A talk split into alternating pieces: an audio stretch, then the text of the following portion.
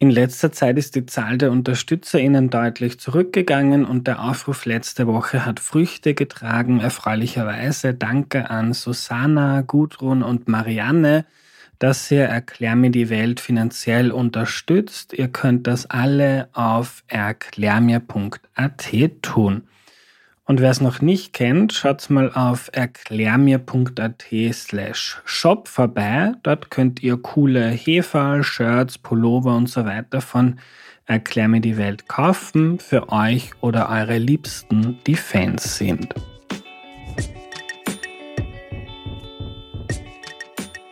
Hallo, ich bin der Andreas und das ist Erklär mir die Welt, der Podcast, mit dem du die Welt jede Woche ein bisschen besser verstehen sollst.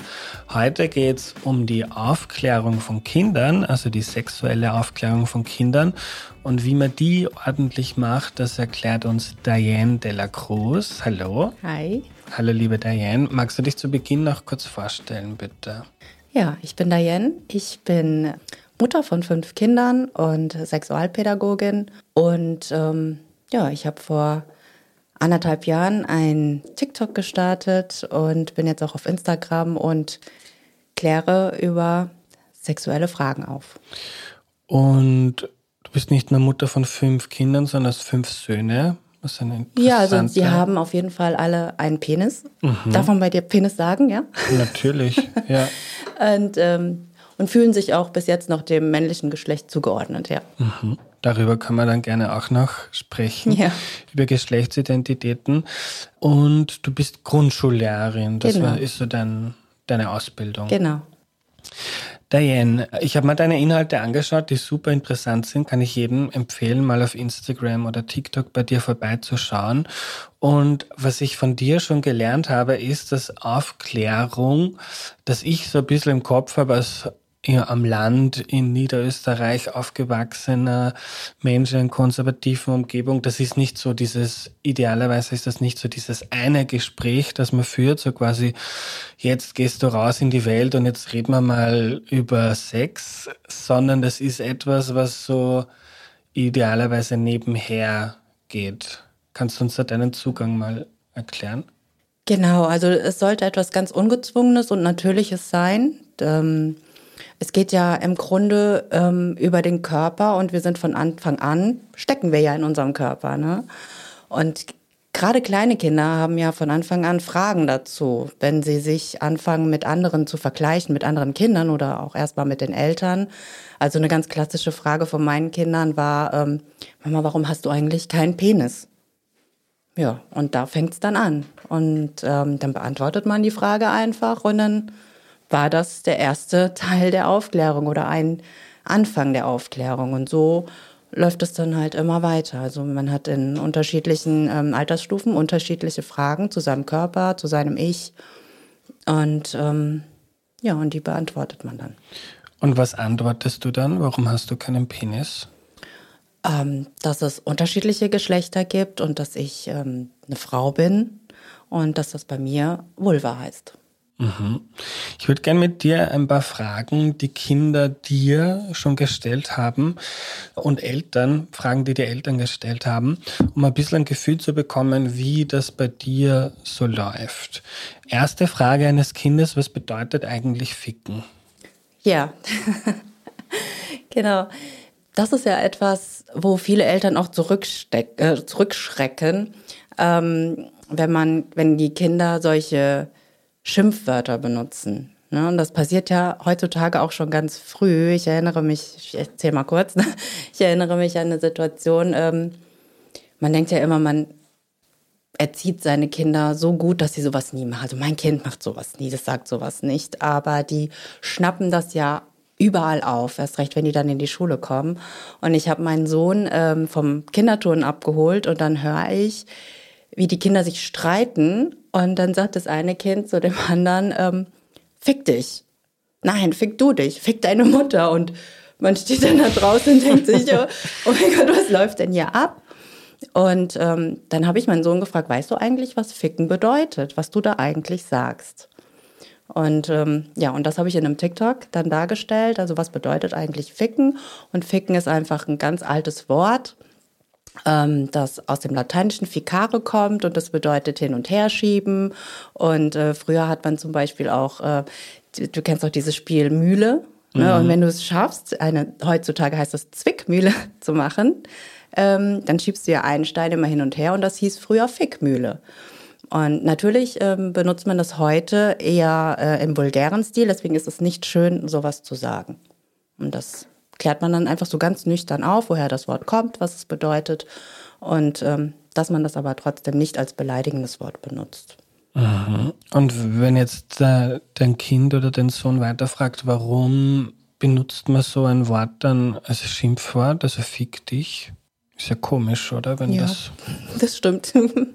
Zeigt vielleicht, dass das so ein einfach ein Tabu ist. Alles, was ein Tabu ist, wie das Arschloch oder so, das ist dann, genau, das ja. wirft man den anderen dann am Kopf, weil das ist irgendwie ja. schlimm. Ja, da habe ich jetzt auch noch nicht drüber nachgedacht. Warum äh, benutzt man das eigentlich als Schimpfwort? Weil ähm, man kann sich ja selber auch nicht ficken. Ne? Das geht ja gar nicht. Ja. Und ich glaube, das gehört auch dazu, oder? Der, der offene Umgang mit dem eigenen Nichtwissen oder dass man sich dann vielleicht bei einer Frage mal weiß ich nicht jeder eine Sexualpädagogin, dass man sich mal nicht auskennt oder dass man sich vielleicht auch unwohl fühlt? Ja, auf jeden Fall. Also Kinder kommen ja auch auf die dollsten Fragen, wo man selber noch nie drüber nachgedacht hat. Also mein Sohn hat mich einmal gefragt, können Babys im Bauch eigentlich auch pupsen? Und ich habe hab so gedacht, können die das? Also die schlucken ja und ne, also das natürlich weiß ich auch nicht äh, die Antwort auf jede Frage, aber dann ähm, das Wichtige ist halt, wenn die Kinder die Frage stellen, dann auch einfach zu sagen, äh, wow, da, damit habe ich mich noch nie beschäftigt. Das ist ja eine tolle Frage. Ähm, muss ich jetzt erstmal selber drüber nachdenken oder lass uns mal gemeinsam nachschauen. Also man muss nicht sofort die Antwort darauf haben. Das Wichtigste ist, ähm, dass das Kind diese Fragen stellen darf. Und ich glaube, wir kennen alle die Situation, dass wir ähm, irgendwelche Fragen hatten in unserer Pubertät und um Gottes Willen, ich wäre niemals zu meinen Eltern gegangen und hätte die gefragt. Oder? Also, dass man dieses Vertrauen, das hat man halt nur in den kleinen Jahren. Dass, wenn die Kinder noch klein sind, dass die mit allen Fragen zu einem kommen. Also, alle Eltern kennen die Situation, die, diese Phase, wo, warum ist dies, warum ist das, warum ist jenes? Und das zu unterstützen und das Vertrauen der Kinder nicht zu verlieren, dass die, egal welche Frage die haben, egal wie schamhaft das bei uns besetzt ist, ähm, das hat ja auch einen Grund, ähm, dass das bei den Kindern nicht entsteht, diese Scham. Mhm. Und ist das zu schaffen, dass man das bis in die Pubertät ähm, bringt, dieses Vertrauen? Weil wenn ich zurückdenke, ich glaube, ich habe meine Eltern kein einziges Mal irgendwas in diesem Bereich gefragt. Das war dann eher die Bravo. Genau. Ja, ja nee, ich habe das auch nicht gemacht und ähm, ja, da müsste man jetzt mal meinen ältesten Sohn fragen, der ist 19.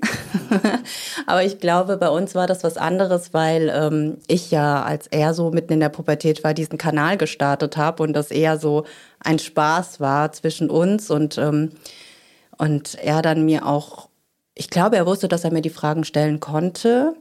Aber er hat sie sich trotzdem woanders geholt. Und das ist auch ein Punkt, dass man sein Kind ähm, eben auch eine Medienkompetenz gibt und ähm, eine Pornokompetenz auch. Ne? Das ist ja heutzutage so leicht, an solche pornografischen Inhalte zu kommen, dass man die ähm, aufklärt, wo sind denn die richtigen Informationen, die wirklich relevanten, wo kannst du dir die holen und ähm, ja, dass sie dann auch nicht mehr zu den Eltern kommen. Ich glaube, das ist relativ normal, dass man mhm. sich dann auch abspaltet und eher so in seinem Alter bleibt.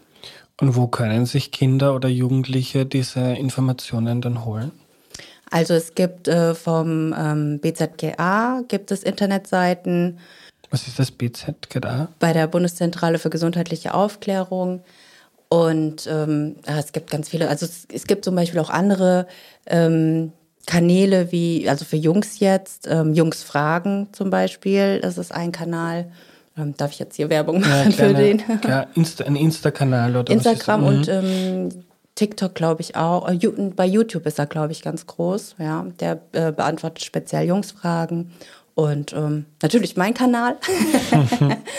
Wie heißt der, damit er mal erwähnt Frag wird? Diane mhm. mit zwei N. ja. Und genau. du hast genau. gesagt, Pornokompetenz. Wie kann ich mir die vorstellen? Naja, dass man Kindern erklärt oder Jugendlichen erklärt, dass es eben auch ein Film ist und ähm, dass da auch ganz viel geschnitten wird und dass das eben auch nicht immer echt ist, was man da sieht und ähm, viele Pornografien, die ja auch frei zugänglich sind im Internet, sind auch sehr frauenfeindlich. Also das auch immer zu hinterfragen, ist das denn jetzt wirklich so, ähm, wie das da dargestellt wird? Also dass das mhm. teilweise Schauspieler sind und ähm, ja. Jetzt hören uns vielleicht viele Eltern zu und die denken sich, wenn ich über sowas mit meinem Sohn oder meiner Tochter sprechen würde, die würde einfach schreiend davonlaufen und ja. ja, man ähm, man muss halt warten oder man sollte warten, bis das Kind zu einem kommt, denke ich. Und da ist es eben wichtig, früh genug anzufangen. Also man kann nicht erst anfangen, wenn das Kind in der Pubertät ist. Also das Kind muss von Anfang an, von klein auf das Gefühl haben, ich kann mit jeder Frage zu meinen Eltern kommen. Und das ist der Grundstein. Und das ist dann auch vielleicht etwas, was man nicht nur sich gezielt überlegt, wie man das macht, sondern äh, was man vielleicht auch weitergibt, wenn man selber sich wohlfühlt, über das Thema zu sprechen, dann wird das Kind auch eher sich wohlfühlen, damit dann zu dir zu kommen. Aber wenn man merkt, dass man schon vielleicht äh, das Wort Penis eigentlich lieber nicht verwendet, weil das irgendwie fühlt sich komisch an, dann wird das Kind wahrscheinlich auch nicht sich wohlfühlen, wenn es diese Worte verwendet und dann auch nicht zu dir kommen, oder? Ja. Ja, also dann kann man vielleicht mal üben, wenn man alleine ist und hundertmal Penis sagen, bis es sich in das Gehirn eingebrannt hat. Oder ähm, ja, ich glaube, es ist halt auch viel Selbstreflexion. Woher kommt eigentlich meine Scham? Warum, warum finde ich das denn jetzt peinlich, Penis zu sagen? Und darauf dann die Antwort zu kennen, hilft einem schon weiter, ähm, besser damit umzugehen. Und wenn man selber halt auch nicht darüber sprechen kann, gibt es ja auch ganz viele tolle Bücher, Kinderbücher, ähm, die man mit den Kindern gemeinsam anschauen kann. Und dann liegt ähm, die Verantwortung, sage ich jetzt mal, nicht mehr so bei mir selber, sondern ne, in dem Buch steht das ja. Da hat man vielleicht eine bessere Distanz noch dazu. Gibt es da Klassiker, die du empfehlen kannst?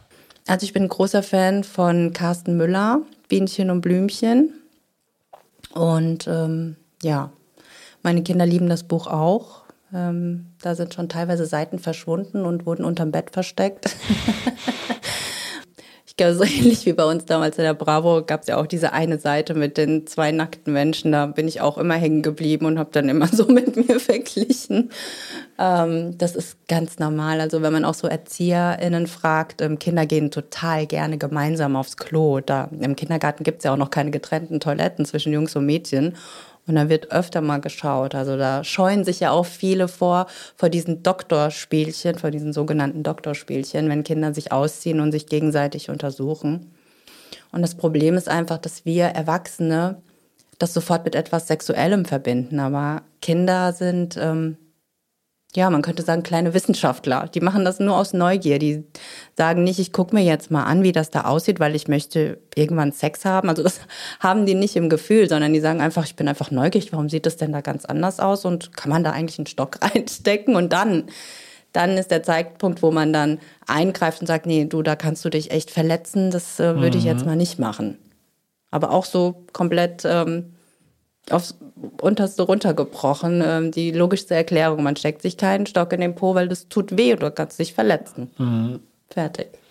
Ich finde das sehr spannend, weil eine Kritik, die du da manchmal bekommen hast in den Kommentaren, ist ja auch so, kann man die Kinder nicht Kinder sein lassen? Und jetzt Thema Sexualität und Kinder, jetzt wird, jetzt kommt das Thema auch da schon rein. Ich finde es spannend, weil es ja dann eigentlich umgeht umgekehrt ist.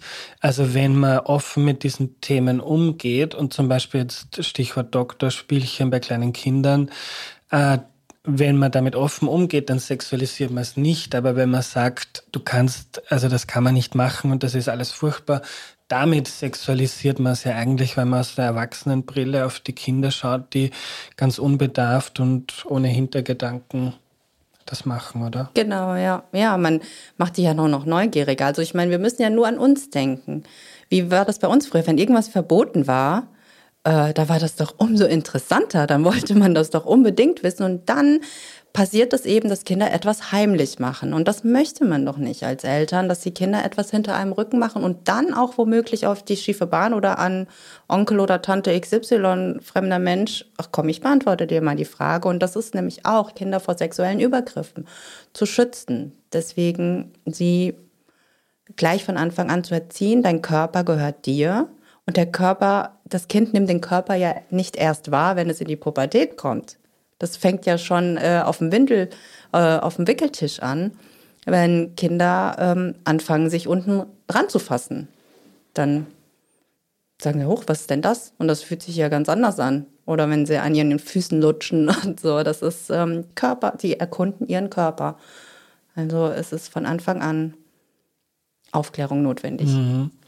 Äh, eine Frage, die du auch bekommen hast, ist, darf ein Kind schon das Wort Penis verwenden? Ja, was soll es denn sonst sagen? also das finde ich auch immer, äh, wie heißt es denn? Es heißt Penis und ähm, ja, du kennst doch dieses Lied bestimmt, dieses Kopf, Schulter, Knie und Zeh, Knie und Zeh. Ne? Also man bringt ja Kindern ähm, schon von Anfang an die Körperbezeichnungen ähm, bei. Und warum ist jetzt ein Ohr, warum ist es jetzt wichtiger, einem Kind beizubringen, das, was da ist, ist das Ohr? Und das, was du zwischen den Beinen hast, das sage ich, das, das darf man nicht sagen. Also, warum? Das ist der Penis, fertig. Wie gehst du damit um, wenn Kinder äh, das sagen, Pimmel, Muschi? Ja, dann sage ich, ähm, dass es eben Penis heißt. Also. Aber ist das etwas, was so, dass ich so, okay, die sollen es nennen, wie sie es nennen, oder weist du dann darauf hin, das ist jetzt kein so schöner Begriff, so heißt es richtig? Also wenn Sie es nur als Name benutzen, dann ist es okay. Also wenn Sie es dann wieder so als Schimpfwort oder ähm, erniedrigend benutzen, dann würde ich natürlich wieder wie beim Wort ficken ähm, erklären, dass das nicht schön ist, das auf diese Art und Weise zu benutzen. Aber es ist eben auch wichtig, dass Kinder überhaupt ein Wort dazu haben. Also das ist wichtiger, als das korrekte Wort zu benutzen. Also es ist super wichtig, äh, das korrekte Wort zu benutzen, aber wichtiger ist, dass sie überhaupt ein Wort benutzen und es benennen können, um dann später auch beispielsweise sagen zu können, dass etwas nicht in Ordnung ist. Also wenn ich keine Sprache habe, wenn ich kein Wort habe für irgendwas, dann ähm, kann ich eben auch nicht erzählen, wenn irgendwas nicht in Ordnung ist. Ich denke gerade über meine eigene Jugend nach, weil äh, Muschi war immer ein Schimpfwort für äh, einen Mann, der, keine Ahnung, feig ist. Und das ist ja so strunzdumm. und also auch fick dich, das ist noch immer in meinem Kopf. Das kriege ich nicht raus. Wenn ich mich über wen ärgere, dann denke ich mir das, ich sag's dann ja, nicht. Ja, ich auch, ehrlich ja. gesagt. Aber das ist arg, wie das alles in mhm. unserem Sprachgebrauch ist. Auch Arschloch oder sowas mhm. einfach nur ein Körperteil ist. Also wir sind da irgendwie so fixiert, ja. was diese Schamregionen betrifft. Mhm. Ja, also da braucht es noch viele TikTok-Kanäle wie, wie, wie deine, damit das über die Generationen dann besser wird. Was ich ganz spannend finde, ist äh, auch die Frage, wo kommt dein Baby her? Wie erklärst du das? Also da würde ich einfach, ähm, ich würde anfangen mit, ähm, dazu braucht man die Samen vom Papa und die Eizelle von der Mama und die kommen zusammen und daraus entsteht ein Baby. Das Aha. wäre die erste Erklärung. Und dann würde ich warten, ob das Kind weiterfragt. Aha. Also, also so sachlich, biologisch und man sagt ja, oder ich habe keine Kinder, aber ich habe das so im Kopf, dass man dann auch gerne sagt, so wenn sich die Mama und der Papa sehr lieb haben, dann kommt da ein, ein hm, Kind heraus. Ja, so. Ich glaube, wichtiger als sich lieb zu haben, ist, ähm, dass man reif genug dafür ist, Kinder zu bekommen. Also wenn Mama und Papa ähm, damit ein, beide damit einverstanden sind und bereit dazu sind, ähm, dann machen sie etwas, das heißt Geschlechtsverkehr und dann nimmt die Vagina den Penis auf und so weiter. Das ist eine Frage von einem Elternteil. Äh, darf man das sagen, dass ein Baby so entsteht, indem der Papa der Mama Penis in die Scheide steckt? Ja, ja, denn so geht's. Ja. Wie soll es denn sonst gehen? Also es ist nicht der Storch, glaube ich. Es hat ja. mir noch keiner äh, diese diesen Beweis geliefert, dass der Storch den Babys bringt. Und ja, ich erinnere mich gerade an eine Situation, ähm, mein zweiter Sohn war ein Kaiserschnitt. Mein, äh, nee, mein zweiter Sohn war eine äh, Vaginalgeburt und mein erster Sohn war ein Kaiserschnitt und die sind vier Jahre auseinander und er hat mich im Krankenhaus besucht danach und sagte dann, ähm, ja, ist der Jona auch aus deinem Bauch geschnitten worden? Und dann sage ich, nee, der ist durch die Vagina gekommen. Punkt. Da kam auch keine Nachfrage mehr. Und er war dann bei der Tagesmutter und die waren am Mittagessen und sie rief mich dann an und hat gesagt, du glaubst nicht, was der Elia gerade erzählt hat. Was denn? Ja, der hat gesagt, dass sein Brüderchen durch Mamas Vagina gekommen ist. Und ich so, ja. ähm, was soll ich ihm denn sonst erzählen? Ja, dass der Storch den ins Krankenhaus gebracht hat und dass ich ihn hier abholen soll oder was? Also, ne, das ist einfach ähm, eine natürliche Antwort, weil so, so passiert es. Wie gehst du da damit um, dass, also wenn du, du weißt sehr viel drüber, du hast da viel reflektiert, auch über dich selber, und gleichzeitig gehen dann deine Kinder aber trotzdem in eine Welt hinaus, wo Fick dich ein Schimpfwort ist oder Muschi ein Schimpfwort ist, wo soziale Medien voll voll Inhalte sind, die teilweise sehr wertvoll sind und die teilweise genau diese Stereotype und negativen Behaftungen wiedergeben, gleichzeitig die Pornowelt, die es gibt, die auch zu 95 Prozent äh, Bilder wiedergibt, äh, die nicht sehr gesund sind, muss man sich da als Elternteil gewissermaßen damit abfinden, dass man halt die Kinder quasi hinausgibt in diese teilweise kaputte Welt? Ja, also man muss lernen, damit umzugehen. Also wir können es nicht ändern. Es ist so, wie es ist. Es ist ähm, Sex Cells ist einfach so. Wir fallen ja selber drauf rein. Ne? Ähm, und überall hängt ähm, sexualisierte Werbung, ob das jetzt irgendwie, es gibt so eine Jeans-Werbung, wo ähm, Männer oben ohne stehen, drei oder vier Männer stehen oben ohne und es geht um die Jeans, wie gesagt. Und in der Mitte von den Männern ist eine Frau, äh, die ein, eine Hand, ein Hundehalsband anhat und die Männer halten die so fest. Ich meine, was hat das mit der Jeans zu tun? Und sowas ähm, ist einfach frei zugänglich. Das, das sieht das Kind, wenn es durch die Stadt geht und dann wird es eben Fragen dazu stellen. Und das Beste ist einfach, ähm, dass wir dann diese Fragen beantworten und lernen, damit umzugehen und das Kind dann aufzuklären, dass das, ähm, ja, dann machen wir einen kleinen Schnitt. Ja. Aber was ich spannend finde, ist, mir hat das mal ein anderer Sexualpädagoge erzählt, dass er so, das so interessant findet, dass das sind alles Tabuthemen, über die man nicht spricht. Es gibt ja auch ganz viele Leute, die über ihren Sex nicht mit anderen Menschen reden. Und das ist ein Thema, das kommt nie vor. Es wird im, im Wirtshaus wird selten drüber über sexuelle Vorlieben gesprochen oder vielleicht nach dem zehnten Bier. Und aber gleichzeitig ist unsere Welt so total sexualisiert. Also jedes Plakat, jede Werbung, wenn man sich die Musikszene anschaut, äh, ich denke jetzt so an Volksmusik, wo auch man redet über das sicher nicht, aber dann kommt die Helene Fischer mit ihrem Ausschnitt und mit ihren tollen Tänzen und die äh, schaut ja nicht nur gut aus, sondern die kann ja auch wirklich gut performen und singen, aber trotzdem ist das so quasi, ich stelle mir da manchmal vor, da steht jetzt riesige Sex, weil das ist so ein Teil davon. Und irgendwie so passt das gar nicht so zusammen. Wir reden nicht drüber, aber es ist überall. Genau, ja. ja. Eine Frage, die ich von einer Mutter bekommen habe, ähm, wie gehe ich damit um, wenn der Zwölfjährige nach Pornos fragt? Gibt es da sowas wie pädagogisch wertvolle Pornos, auf die man verweisen kann? Dazu kann ich ehrlich gesagt gar nichts sagen.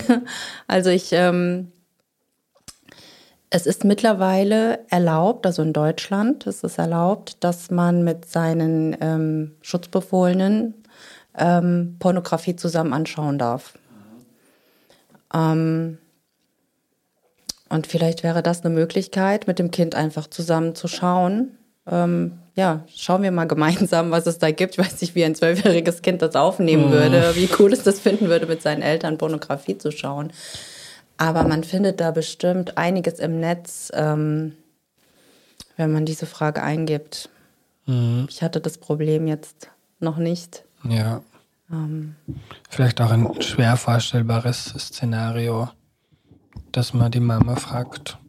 Hm. Porno, also zumindest für jemanden wie mich. Ja, Aber also mein Kind hat mich noch nie gefragt, wo kann ich denn gute Pornos finden? Die können dann schon also, googeln mit zwölf. Eben, die können da, ja, es gibt ja mittlerweile Spracherkennungen, und dann müssen die noch nicht mal schreiben, dann mhm. fragen die einfach, ähm, hey Siri, äh, zeig mir gute Pornos oder so.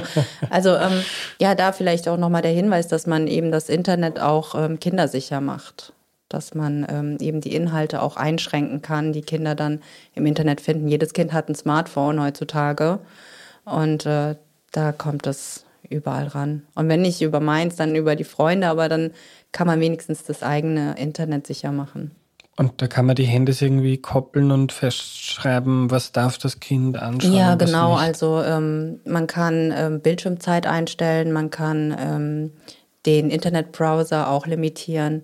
Das ist alles Arbeit. Das ist alles mhm. wieder eine Wissenschaft für sich. Und meine Kinder sind so schlau, dass sie das auch ähm, teilweise umgehen. Das Gute ist halt, ich habe fünf und einer verpetzt immer den anderen. ich sage dann zwar immer, hey, ihr seid Brüder, müsst zusammenhalten, aber eigentlich denke ich ja, danke, dass du es mir gesagt hast. ähm, ja, also Kinder sind schon, sind schon schlau. Das, äh, die kriegen das äh, schon alles raus. Noch ein paar Fragen, die Kinder dir so schon gestellt haben, nämlich zum Beispiel, können Kinder schon schwul sein? Hm. Ja, also das hat mich ein Sohn gefragt, können Kinder eigentlich auch schon schwul sein? Und, ähm, und ein anderer Sohn von mir hat gesagt, also ich werde auf jeden Fall später mal schwul, Jungs sind viel cooler als Mädchen, ja. Und ich habe das damals einfach so laufen lassen. Aber wenn dann so die äh, korrekte äh, oder die direkte Frage kommt, können Kinder eigentlich auch schon schwul sein, dann ist ja auch meistens schon was vorgefallen. Also schwul ist ja zum Beispiel auch sowas wie Muschi, ähm, oft ein Schimpfwort, äh, du bist schwul. Und da habe ich damals gesagt, ähm, ja, nur weil zwei Jungs sich mögen, heißt das noch lange nicht, ähm, dass sie auch schwul sind. Also das, damit war es dann auch erledigt. Mhm. Und also um jetzt als Erwachsener nachzufragen, also die sexuelle Identität, wann beginnt die sich zu formen? Also zum Beispiel Homosexualität? Also das kann ich ehrlich gesagt auch nicht äh, genau beantworten, wann sich das. Ich denke, das ist ganz individuell. Manche ähm, kriegen das schon sehr früh mit, ähm, dass sie sich nicht zu Mädchen hingezogen fühlen ähm, und andere erst sehr spät. Ich denke auch, je offener damit umgegangen wird, umso früher ähm, kann sich das Kind eben auch ähm, eine Identität bilden. Mhm. Wie geht man als Elternteil damit um, wenn sich die Kinder ähm, zum Beispiel an den Penis oder die Vulva greifen oder sich selbst befriedigen? Mhm. Ja, da stichst du gerade in eine Wunde, weil ich hatte einen riesen Shitstorm auf TikTok genau äh, aus diesem The ähm, aufgrund dieses Themas. Ähm, kindliche Selbstbefriedigung, weil das auch alles wieder durch die Erwachsenenbrille, wie du das ja auch eben so schön gesagt hast, angeschaut wird. Ähm, ja, ich würde jetzt erstmal damit anfangen, dass, dass es ja da einen riesen Unterschied gibt zwischen Jungs und Mädchen, weil Jungs ähm, haben ein Geschlechtsteil, das man ganz offensichtlich sieht, das ist außenliegend und ähm, kleinen Kindern wird schon beigebracht, im Stehen zu pinkeln. Das heißt, die fassen ganz automatisch ihren Penis an und das ist alles ganz normal. Und bei Mädchen ist das alles noch schambehafteter und ähm, das darfst du nicht. Und viele Frauen wissen auch teilweise heute gar nicht, wie sie eigentlich untenrum aussehen, weil sie es einfach nicht sehen. Und ähm, ja, da würde ich halt eben sagen, ja, ich habe gesehen, das macht dir Spaß, du hast Lust, dich anzufassen und äh, das ist doch toll, dass du das ähm, entdeckt hast und das ist auch ein schönes Gefühl, aber dein Penis oder deine Vulva ist dein Schatz und ähm, du machst das bitte im Privaten, wenn keiner zuschaut. Mhm. Aber es ist nichts, was einem jetzt mit Sorge...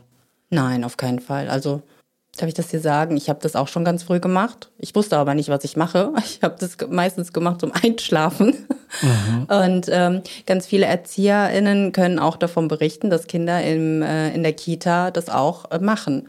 Und ähm, ich habe mir auch schon mal die Frage gestellt, wer hat eigentlich diese Wippe erfunden? Also diese, wie kennst du diese ähm, Motorräder oder so auf den, mhm. auf den äh, Spielplätzen? Wie kommt man darauf, so ein Gerät zu erfinden? Irgendjemand muss ja beobachtet haben, dass Kinder gerne ähm, ja, hin und her rutschen und dass sie daran Spaß und Lust empfinden und äh, das muss ja auch irgendwo herkommen. Mhm. Also ähm, ich würde da gerne mal recherchieren, wer dieses Spielgerät erfunden hat. Ähm, ähm, und wie gesagt, Kinder denken da auch wieder nicht an Sexuelles. Also sie sagen nicht, ich äh, reibe mich jetzt da oder ich rutsche jetzt mal hier hin und her, weil äh, ich mich selbst befriedige oder sich das geil anfühlt oder so, sondern man merkt halt einfach, es fühlt sich gut an und danach bin ich einfach entspannt und ähm, ja. Und das sind dann auch Momente, wo man wahrscheinlich als Elternteil den Umgang des Kindes mit Sexualität prägen kann, weil wenn man da jetzt hinläuft, so um Gottes Willen, was machst du da und schäm dich doch. Mhm, auf keinen Fall. Ja. ja. Also das Kind einfach abholen und sagen und das den dann auch eben versprachlichen, weil Kinder haben ja noch keine Sprache dazu. Einfach zu sagen, ich sehe gerade, dass du Spaß mit dir selber hast. Ähm, trotzdem ist es wichtig, dass du das im Privaten machst und nicht in der Öffentlichkeit. Das ist eben wichtig. Und auch wenn sie sich anfassen, auch Hygiene, ne, gerade bei Mädchen, dass man sich die Hände wäscht und ähm, ich möchte gerne eine Frage stellen, die ich über Facebook bekommen habe von einer Hörerin, die fragt, wie geht man damit um, wenn Kinder im jungen Alter schon spüren, dass sie lieber einem anderen Geschlecht zugehören möchten? Hintergrund, ihre Tochter, die fünf ist, spielt, seit sie sich ausdrücken kann, dass sie ein Bub ist. Wir, sie schreibt, wir thematisieren das nicht großartig, wir lassen sie einfach ihr Ding machen. Sie spielt Fußball, trägt lieber Lederhose als Dirndl und geht im Fasching. Als Spider-Man, ihr ist das eigentlich komplett egal. Und trotzdem wird sie interessieren, wie sich solche Rollenklischees im Kindesalter entwickeln äh, und ob es für Kinder wichtig ist, dass sie sich zuordnen können. Für, und dann schönes Abschlusszitat, für mich ist sie einfach ein Mensch. Hm. Ja, sie ist auf jeden Fall einfach ein Mensch, das ist auf jeden Fall ganz klar. Ähm, ich habe mich jetzt noch nicht so viel mit Transsexualität beschäftigt. Ich kann dazu jetzt keine professionelle ähm, Antwort geben. Ich kann nur sagen, ähm, meine Kinder haben auch gerne mit Puppenhäusern gespielt oder ähm, auch meine Kleidung angezogen und das ist alles erstmal ähm, ganz normal, sich in andere Rollen zu schlüpfen und sich da reinzufühlen. Wenn das Kind dann irgendwann anfängt zu sagen, ich, ich bin aber gar kein Junge oder Mädchen, ich weiß jetzt gar nicht mehr, ähm, was das Geschlecht war. Mädchen, ähm, Junge, ja.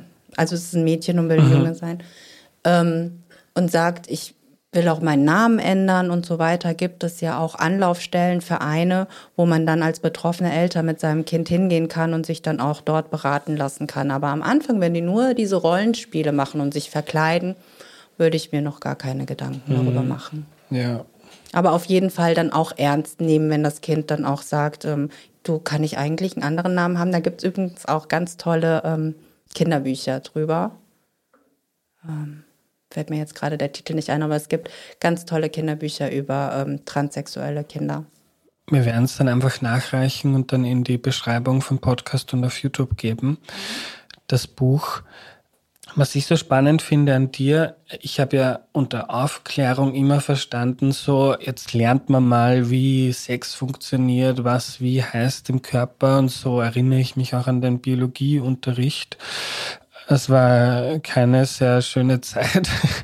Aber bei dir geht es nicht so sehr darum, äh, dass das jetzt einfach quasi, das sind Fakten, die du wissen musst, sondern da geht es um Körpergefühl, um Selbstbestimmung und gehört irgendwie dann zu einem guten Leben dazu, dass man sich selber kennt, dass man weiß, was man mag, was man nicht mag. Ja, also das bringt das auf eine ganz andere Ebene. Ja, auf jeden Fall. Also das finde ich auch das Wichtigste, die Selbstbestimmung. Also ich bestimme über mich, über meinen Körper, ich bestimme darüber, was ich mag, was ich toll finde und was ich eben auch nicht mag. Und darüber hinaus kann ich dann die ähm, Empathie entwickeln, dass eben andere Menschen andere Dinge mögen, dass andere Menschen andere Dinge nicht mögen, die ich vielleicht gut finde und das ähm, akzeptiere ich, weil die akzeptieren mich auch. Und darüber kann so viel Leid einem erspart bleiben, wenn man ähm, diese Erkenntnis hat. Also wer bin ich, was will ich? Und andere wollen andere Sachen, aber sie sind trotzdem auch okay und wir sind alle Menschen und ähm, wir tun keinem was, nur weil wir irgendeine sexuelle Orientierung haben oder ein anderes Geschlecht. Ähm, damit tun wir ja keinem weh. Du bist ja ausgebildete Grundschullehrerin. Wie geht man in der Schule am besten mit dem Thema um? Ja, das ist das Problem. Ne? Das ähm, steht ja nicht wirklich auf dem Lehrplan in Deutschland. Und man kann da auch nicht viel dran ändern äh, als Lehrerin. Ähm, es gibt eben die Sexualpädagogen, die an die Schule kommen können, aber wie du ja auch schon am Anfang gesagt hast, das ist nicht einfach nur eine Unterrichtseinheit und dann kennt man den Menschen nicht, der da vorne steht, hat man kein Vertrauen zu und das ist wirklich schwierig. Man sollte eigentlich in jedem, in jeder Klassenstufe, zu jedem Thema ähm, immer, immer ein offenes Ohr haben für die Schüler und Schülerinnen. Ähm. Also es quasi die Analogie zum Elternsein. Man macht nicht quasi die eine Stunde Aufklärung, so jetzt stellt alle eure Fragen oder werft die wo anonym in einen Kübel mit einer Lehrerin, mit der man sonst noch nie über was Emotionales geredet hat, sondern wenn, dann vermittelt man generell das Gefühl, dass das ein sicherer Ort ist, wo man Fragen stellen kann, die einem vielleicht peinlich sind.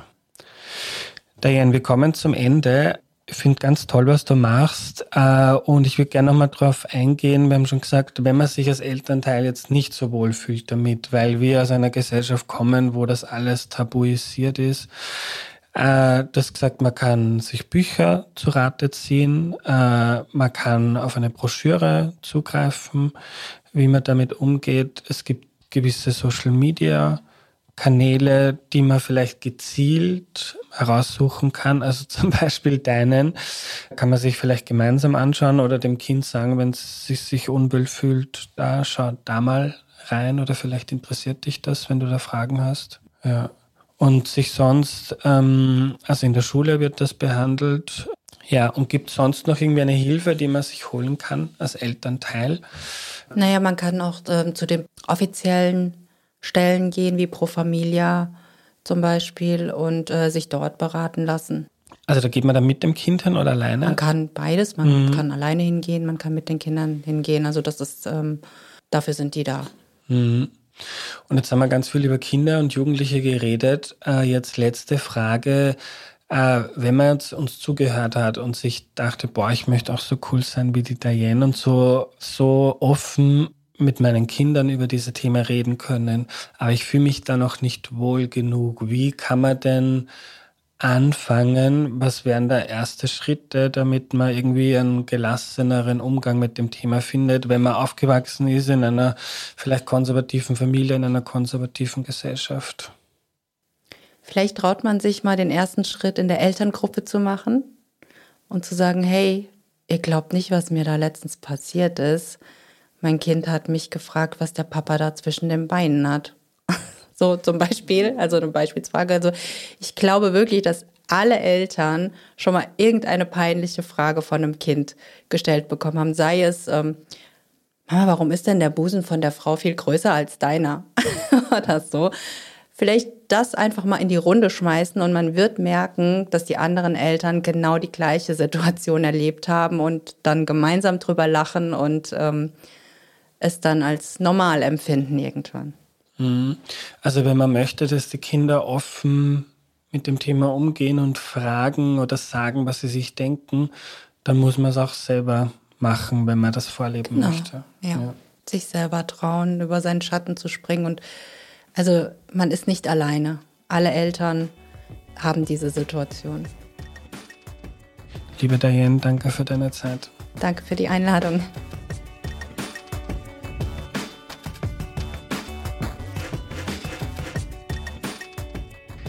Was nehme ich mir mit? Für mich war das Gespräch mit Diane großartig. Es hat mich total geflasht, wie cool und offen sie mit dem Thema Sexualität und Kinder und Jugendliche umgeht.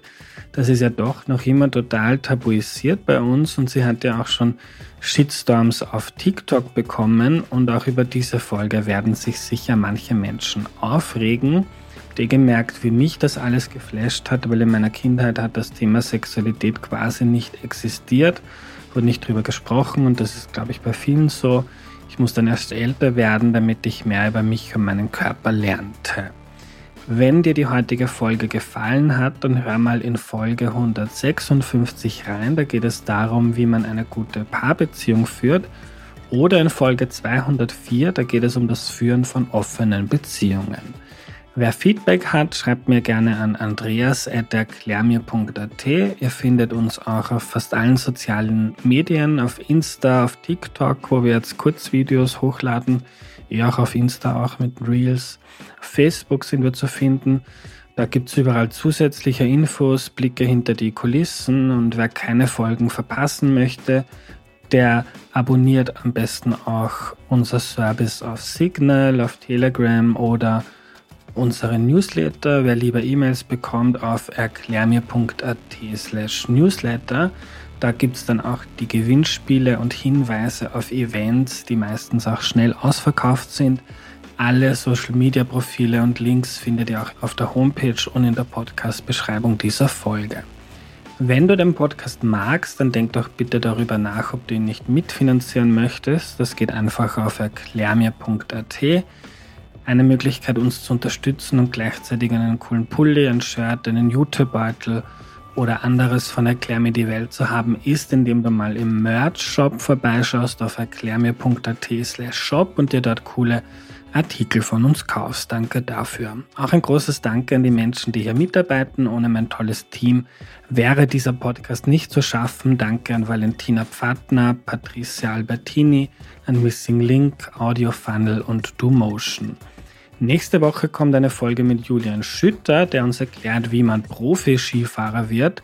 Das liebe ich an Erklär mir die Welt. Letzte Woche wurde die Krim erklärt, diese Woche sexuelle Aufklärung und nächste Woche dann Profi-Skifahren. Finde ich amazing. Wir hören uns am Dienstag. Bis dahin eine gute Zeit. Euer Andreas.